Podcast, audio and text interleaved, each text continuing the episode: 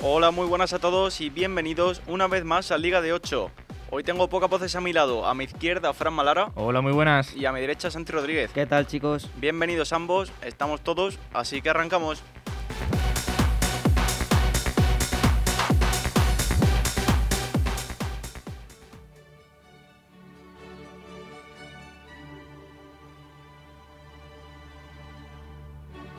En esta segunda semana de la vuelta de octavos tuvimos el martes un Manchester United 0, Atlético de Madrid 1. Los colchoneros vuelven un año más a los cuartos de Champions tras eliminar al United de Cristiano Ronaldo en Old Trafford. Partido más igualado que en la ida, que se llevó el equipo madrileño gracias a un tanto del ya constante goleador Renan Lodi al borde del descanso. Y el miércoles Juventus 0, Villarreal 3. Continúa el sueño amarillo. ¿Qué ejercicio de supervivencia hicieron los de Emery en Turín que supieron sufrir hasta que a 15 minutos del final Coquelán provocó un penalti y Gerard Moreno puso el primero. Más tarde, Pau Torres y Danjuma cerraron el pase a cuartos.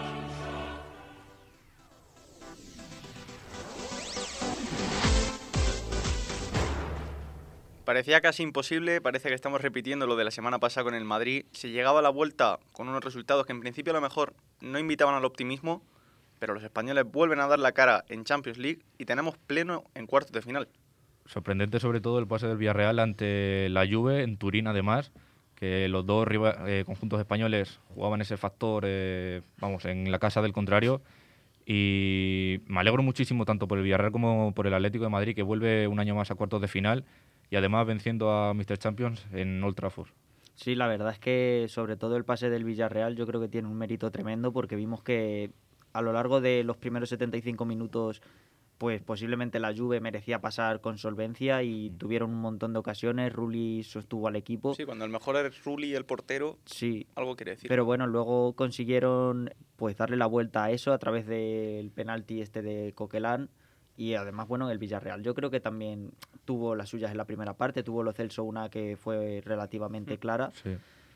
Y yo creo que el pase del Villarreal es merecido porque supieron leer mejor la eliminatoria que la Juve. Y lo bueno es que cuando metió Gerard Moreno de penalti no se echaron atrás. Es que incluso le metieron tres a la Juve. Claro.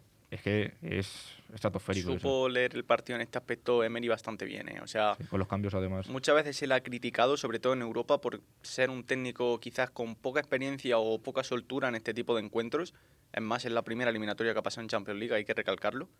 Y sin embargo, fijaros, o sea, los cambios, ya no solo el de Gerard Moreno, todos los que se efectúan durante la segunda parte son para darle un cambio al equipo que, vamos, venía quizás en capa caída con el bloque bajo de aguantar y a entrar Gerard Moreno entre otros y el equipo ve la luz. Arriba se encuentra un oasis que lo saben apro- aprovechar perfectamente. Sí, bueno, y yo creo que todo lo contrario a Emery, Allegri, los cambios, Sí. eh, vamos, desarbolaron completamente al equipo y luego de Ligt en defensa, es que parece una sombra de lo que fue en el Ajax, aquel año en el que el Ajax dio la sorpresa, la verdad. Pero no es tan malo, tan malo como el que estaba en el otro partido contra el Atleti, Maguire.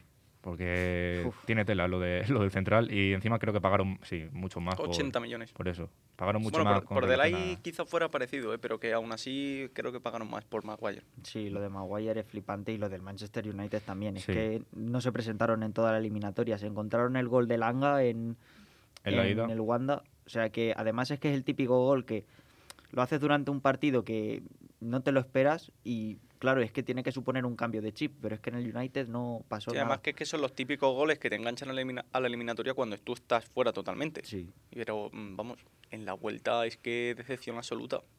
Es Totalmente. que ya lo veníamos viendo en verdad en la Premier porque no se van a quedar posiblemente fuera de Champions o a saber al final. Pero es que es un caso parecido al del Paris Saint Germain, pero con jugadores de menor calidad, hay que decirlo. Sí, pero Pero son- son jugador- son más o menos la misma pasta. Sí, sí, son jugadorazos y al final, si uno no, no da el paso y tira del carro, que es lo que pasó, pues acaba siendo eliminado con un gol del, de Renan Lodi otra vez, ahí en, en el segundo palo.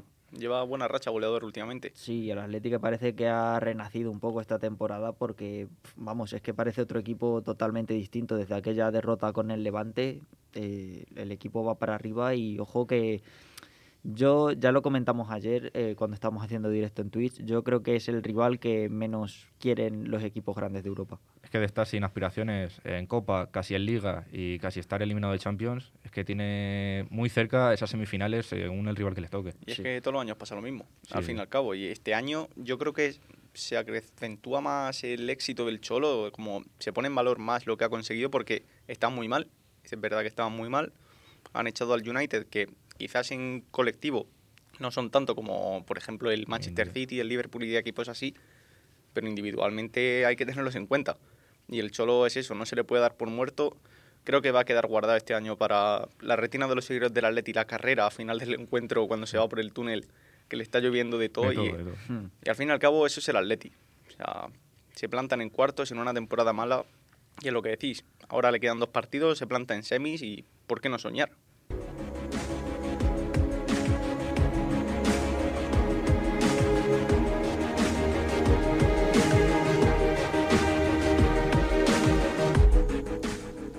Nos pasamos ya a la Europa League, competición en la que tuvimos la vuelta de los octavos de final, donde los resultados españoles nos dejaron estos resultados. Galatasaray 1, Barça 2. Dura y sorprendente eliminatoria que termina resolviendo el Barça tras un golazo de Pedri y un rocambolesco tanto de Aubameyang. Los turcos dieron el primer golpe y asustaron a toda Barcelona. Se pueden ir con buen sabor de boca. West Ham 2, Sevilla 0. Se acabó. La aventura de los Reyes de Europa League llegó a su fin tras un partido horroroso. Los hispalenses, muy mermados por las bajas, no pudieron contener a un West Ham que salió en tromba hacia la victoria. Los de Lopetegui cierran así un año decepcionante en competiciones europeas. Y Eintracht de Frankfurt 1, Betis 1. Qué alegría nos da el fútbol a veces y qué injusto y cruel es en otras. Empate y eliminación del Real Betis en el minuto 120 tras el agónico final de los 90 minutos con el gol de Borja Iglesias. Tocará volver a soñar el año que viene. Bueno, pues lo dicho, el Barça con su victoria se clasifica y el Sevilla y el Betis, decepción absoluta yo creo. Sí, bueno, sí. más que el Más que Betis- decepción el Betis, y hay que aclararlo. La decepción es como seguidor, al fin y al cabo, de ver que estaba tan cerca los penaltis, que a lo mejor luego hubiera sido, claro, el todo nada puede pasar cualquier cosa, pero, Pero te plantas ahí, sí, te plantas ahí y mantienes la esperanza. hasta el último momento. Pero es que es duro ¿eh? verlo tan cerca. Mm, no- yo creo que estaba más cerca el Betis de pasar que, del- que el Sevilla, porque el Sevilla Sí, encajó el en- Sevilla en, los 90 minutos. Ni compareció casi, ¿eh? Y luego ya con el gol de Yarmolen con el 112 creo que es, se vino ya completamente abajo, ya el West Ham supo matar el partido y es que apenas tuvo, tuvo ocasiones el Sevilla en esos últimos minutos. Sí, lo del Sevilla, como he dicho antes, yo creo que hay que cerrarlo como un año totalmente decepcionante, no solo por lo que se ha hecho en Europa League, sino por lo de Champions también, que ya lo hablamos el otro día. Es que un equipo de la categoría que aspira a alcanzar el Sevilla, creo yo, que debe luchar cada vez más por acercarse a Barça, Madrid y Atleti en España que mirar a los que vienen detrás de él, no puede permitirse no clasificarse a octavos de Champions en el grupo en el que estaba, no se puede permitir caer en esta fase de la Europa League. En octavos. Y A sí, ver, tiene muchas bajas. No es por echarle un capote, pero Claro. es, el- es uno de los rivales más difíciles que te podía tocar. Aún así, tiene que salir tu casta y tu relación con la Europa League y clasificarte. Claro, ¿tienes muchas bajas? Sí. Quizás se podría haber afrontado el partido de otra manera, también, pero yo creo que al fin y al cabo son como mm, excusas, por así decirlo, obviamente no excusas como tal, pero situaciones que te puedes encontrar durante una temporada que no te tienen por qué perjudicar el hecho de clasificarte. Yo Ya. pensaba que el Sevilla iba a pasar, pasar a lo que pasara en la eliminatoria. Encima contaba con esa mínima ventaja de, Claro, yo, yo pensaba que se iban a encomendar a eso, a la defensa que están teniendo esta temporada, que son el mejor equipo defensivo de la liga. Sí. Bueno, sí, yo creo que el partido Lopetegui lo planteó un poco por ahí, pero Sí, es pero que no salió. eran 90 minutos, sabíamos que si el West Ham marcaba un gol eran 120 y al final estar dos horas defendiendo en tu campo, pues es que puede pasar, que te metan dos goles. Supongo que a lo mejor ayuda, a ver, casi lo tiene hecho, pero ahora el Sevilla a centrarse en la liga y, y pensar en clasificarse a Champions. No sé si ya pensará también en plantarle cara al Madrid. A ver, yo creo que ya el Sevilla se reafirma en la idea, no de plantar cara al Madrid, porque yo creo que 10 puntos, Son demasiado. remontárselo al Madrid no se pueden. Luego el fútbol puede pasar cualquier cosa, pero lo que sí tiene que hacer es centrarse más que nada en la segunda posición. Sí, porque así mm, confirmas tu presencia en la Supercopa. que Eso, es muy importante económicamente. sí, sí. Sí, bueno. Y es que tiene al Barça a nada, ¿eh? Claro, el Lo Barça ya tiene- se le puede poner a dos puntos con los Sí. partidos que tiene por jugar todavía. Y luego vienen el Atleti y el Betis, que cuidado no te lleves un susto y acabes al final fuera de, de la Champions, que vamos, espero En, en la dinámica en la que estás, no debería suceder. te pueden meter en un problema. Sí, bueno, y es que además en Europa yo creo que es el equipo al que más se le nota que su estilo de juego le perjudica más porque en la liga a lo mejor el Sevilla es un equipo que sale más a esperarlas a ver cómo es el rival en liga y esto le suele funcionar porque Por la es- defensa. Claro, porque es superior a los equipos por la defensa, pero en Europa donde en el grupo de Champions, por ejemplo, los equipos no tenían nada que perder contra ellos, pues no no se no esperaban tanto al Sevilla, o sea, salían en tromba por ellos, Como morder, como, como se hace en Claro. Europa. Y ha sido lo que les ha perjudicado y el West Ham es que, vamos, el plan de partido le vino perfecto. Sí, y es lo que decimos al fin y al cabo, que el West Ham es un rival difícil, es un Sí, rival sí, muy sí. duro, posiblemente de los más duros ya que quede en la Europa League, junto quizás el Leipzig y el Barça. Bueno, y, se está quedando con el Atalanta también. Bueno, el Atalanta también hay que tenerlo en Sí. cuenta, sí. Se me pasaba a mí por encima. Y se están quedando un cuadro ya bonito de Sí, sí. equipos potentes. Llega también el Rangers, que Exacto. hay que tenerlo en cuenta. Da rabia que es que Es una pena dos- que no los dos equipos más flojitos eh, de los, de los ocho que quedan son los que han sido eliminados por los españoles. Pero es que da rabia, da rabia mucha y veremos a ver qué tal. Y el que ha pasado sí es el Barça. Que Sí, el el Barça, confirma por lo menos que tengamos un equipo en Europa League. Sí, fue buen partido del Barça, creo yo. Al final, La primera parte quizás le pasó un poco por encima el planteamiento de, de Dominic Torrent, el entrenador del Galatasaray, y quizás el, el ambiente le pesó también un poquito, pero la segunda parte se, se bien. sí, y además yo creo que esto, este partido le va a venir muy bien a todos los jóvenes del Barça porque, vamos, es que al final es formarte en Europa Una en una eliminatoria que, vale, es, el Galatasaray, ya sabemos cómo venía en esta temporada, pero es que el ambiente, eh, cómo presionaba Sí, el sí. estadio, cómo presionaba el equipo, al final es una masterclass y es que te pones perdiendo 1-0 en el minuto 30, creo que fue, ¿no? Sí, Sí. el remate creo que por ese minuto el, el- Sí, el Maicon. marcado. de Marcao. Marcado, marcado, Marcao. perdón. Y bueno, los centros laterales para el Barça ya para terminar, si van a seguir así lo que queda de Europa League, tienen que mirárselo porque van a pender de un hilo. O sea, es que cualquier córner, cualquier jugada aislada en un centro lateral, Y te puedes ir fuera. Y también importante la baja de, de Est, que no está escrito Dani Alves, hay que tenerlo muy en cuenta, porque verdad. tuvo que salir Araujo, que yo creo que puede rendir en esa posición, pero no en la suya. Veremos para Cuidado cuánto ese es. parche. Sí. Y bueno, a ver cómo se rehace Xavi en este aspecto, ya no solo de cara a lo mejor para la Europa League, sino de cara a estas próximas jornadas. Aunque con Dani Alves, bueno, Mm. es, es una buena solución que pueden tener por ahí.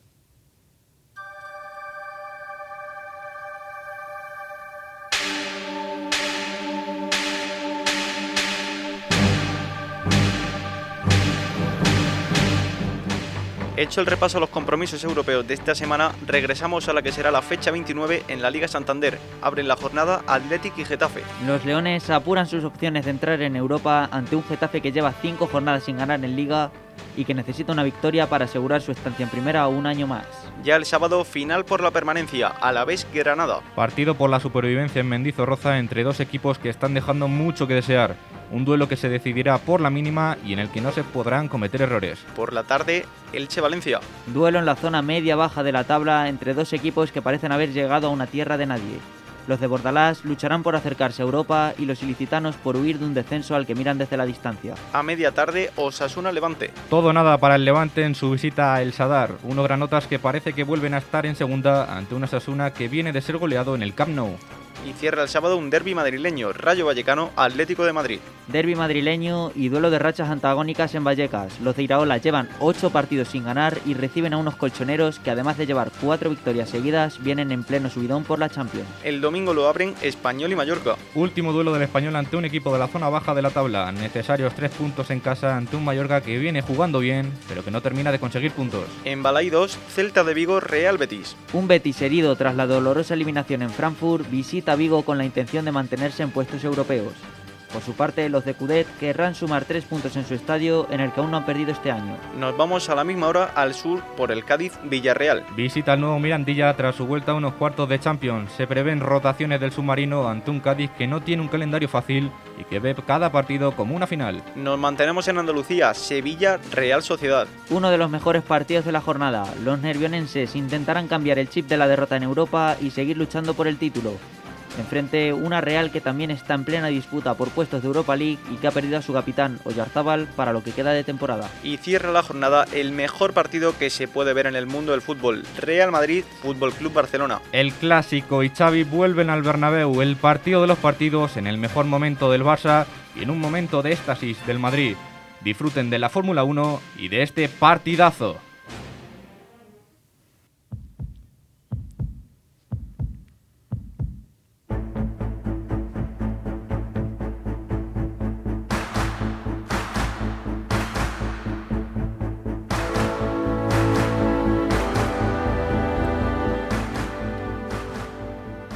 Los partidos que nos esperan este fin de semana, obviamente hay que centralizarse en el clásico. ¿Quién creéis que va a ser el MVP?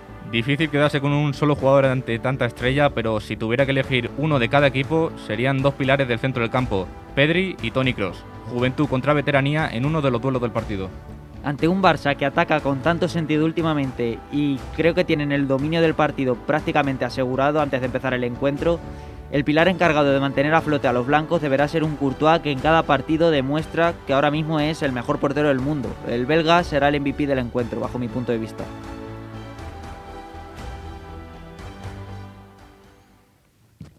Pues lo dicho, partidazo este fin de semana. Si os parece, hacemos un breve debate sobre lo que nos puede esperar el domingo de cara al clásico. Pues yo creo que va a ser un partidazo porque, bueno, el Madrid viene en pleno subidón tras el PSG y el Barça, pues... En uno de sus mejores momentos de la temporada, sí, yo creo. encadenando victoria tras, victoria Sí. y en un estado de forma pletórico en el que ya parece que funciona todo. Frenkie de Jong ha recuperado el nivel, Pedri lo estamos viendo que es un escándalo. Arriba Ferran y Au- Aubameyang funcionan perfectamente. Luego si entra Adama o entra Dembélé también lo Sí. hacen bien. Ahí quería decir yo que, aunque no lo hayamos me- mencionado en el MVP del partido, yo creo que, viendo que Adama viene de ser titular en, en Europa League, creo que Dembélé va a ser el titular y cuidado por esa banda, que va a ser uno de los duelos más interesantes del partido, sobre todo por lo desequilibrante que es el francés frente a Su posiblemente... No, Na- Nacho, ¿no? porque no, no llega, no llega No Mendy. llega, no llega ¿No llega Mendy. Mendy? No, posiblemente Nacho o Álava, veremos a ver qué, con qué se las apaña Ancelotti. Nacho, Nacho posiblemente. Se estarán cambiando durante el partido, pero cuidado en uno de esos duelos más interesantes del partido. Hombre, se enfrentan el que siempre cumple, en principio, contra un extremo que, madre mía, el Mosquito llega en buena racha. ¿eh? Sí, sí. De cara a gol sigue siendo un poco desconcertante verlo, Pero asistiendo, pero bueno, que te- veremos a ver el, el duelo. Te pone cada joyita que tela. Sí, pero yo creo que el Barça va a centrarse en la banda de Carvajal porque ahora mismo sí que parece la más débil. Bueno, no sé si juegue Carvajal o juegue Carvajal Lucas. o Lucas Vázquez, está por ver. Si Claro. está Carvajal no hay duda, porque Sí. va a ser titular. Y luego también hay que centrarse en Militao y Álava, es que yo creo que la defensa del Madrid va a ser muy importante frente a una delantera del Barça que es que cuenta con múltiples opciones, puedes poner a que quieras que va a ser titular y va a rendir. Y yo creo que mm, va a estar muy bonito eh, ese Además, la, la clave es eso que dices, que van a rendir porque están todos con la flechita hacia arriba, todos Sí. aportan, todos hacen cosas diferenciales en un partido. Y la duda es ver ante un rival élite como es el Real Madrid cómo responde este Barça. Sí. porque Sí. están en construcción continua. Ahora llevan dos meses muy buenos, creo que son 11 partidos sin perder. Es un- posiblemente con el mejor juego que se puedan encontrar en, en el fútbol actualmente. Y es eso, es ver cómo pueden contrastar con un Madrid que llega también muy bien, que llega con confianza de eliminar al PSG, con 10 puntos de ventaja en la liga y con ganas de darle un estacazo ya con el Barça por medio. Y con un Vinicius y un Benzema, Exacto. Sí. En que Benzema yo, creo que van a forzar Benzema, por lo menos. Sí, yo creo Tiene que pinta. Benzema forzará. Y además un Real Madrid que no lo has dicho que sabe muy bien a lo que le tiene que jugar al Barça. Sí, se está viendo desde los últimos, creo que son tres años ya, que el Barça no ha conseguido pintarle la cara al Madrid, por así decirlo, y son ya constantes victorias del equipo de Ancelotti al, al cuadro blaugrana. Y bueno, es una buena forma ahora de medir también la evolución del Barça respecto a la Supercopa. La Sí. veteranía de, de Brasil contra la juventud, ¿eh? Vinicius, Dani Alves, Uf, telita, ¿eh? ¿cómo Ya se enfrentaron. En el, cómo- en el primer clásico ya se Ya enfrentaron. enfrentaron, ganó Vinicius. Sí, sí, ¿Cómo puede sufrir Dani Alves por ahí? exacto. Yo creo que ahí la, la ayuda de Araujo va a ser muy importante. Sí, sí. Pero también Araujo y Piqué se y tienen que si centrar juega. en... Piqué, por cierto, que llega tocado. Salió claro. tocado del partido del, de la Europa Del League. Ya arrastraba molestias, creo. ¿eh? Y Sí. veremos a ver si llega al partido. Yo creo si que. no, Eric García contra Benzema, mm, no sé yo cómo, cómo puede ir eso. A ver, Araujo supongo que tomará los galones. Y una pregunta también es el extremo derecho del Madrid. Que puede ser Rodrigo, puede ser Asensio, puede Sí. incluso jugar Valverde. Si me preguntas hace dos semanas te diría Asensio, pero ahora no te sabría decir, ¿eh? Yo creo que va a poner Asensio otra vez.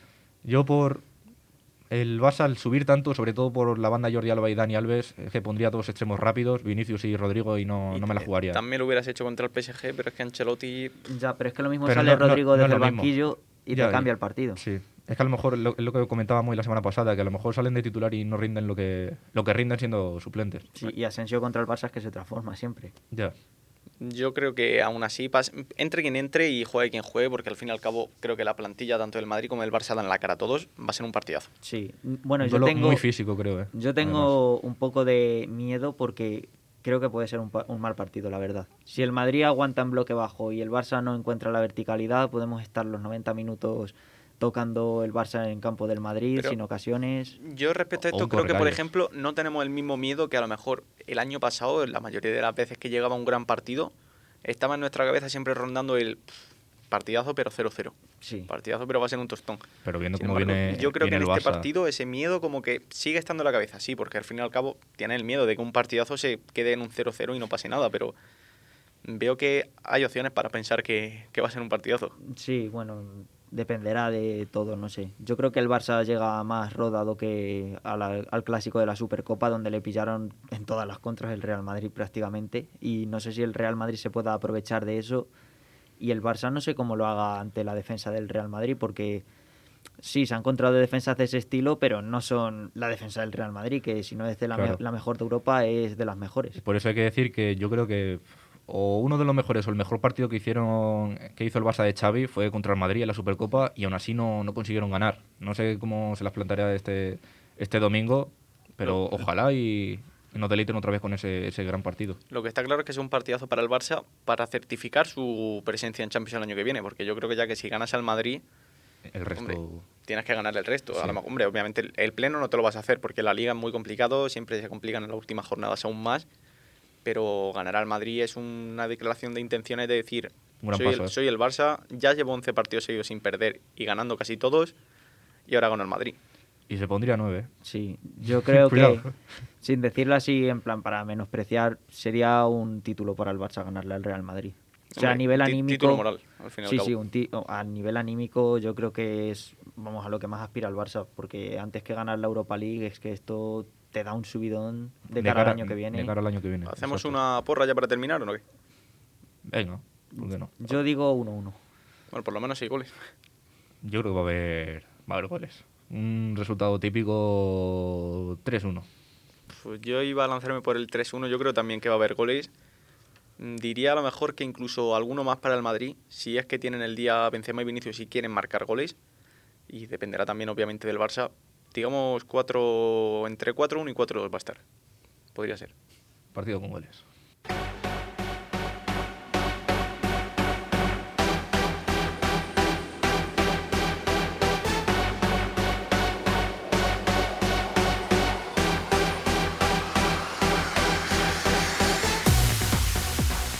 Y así, con todo analizado, llegamos al final del programa de hoy. Ha sido un placer, Santi. Un placer, chicos. Y Fran, Adiós. hasta la semana que viene.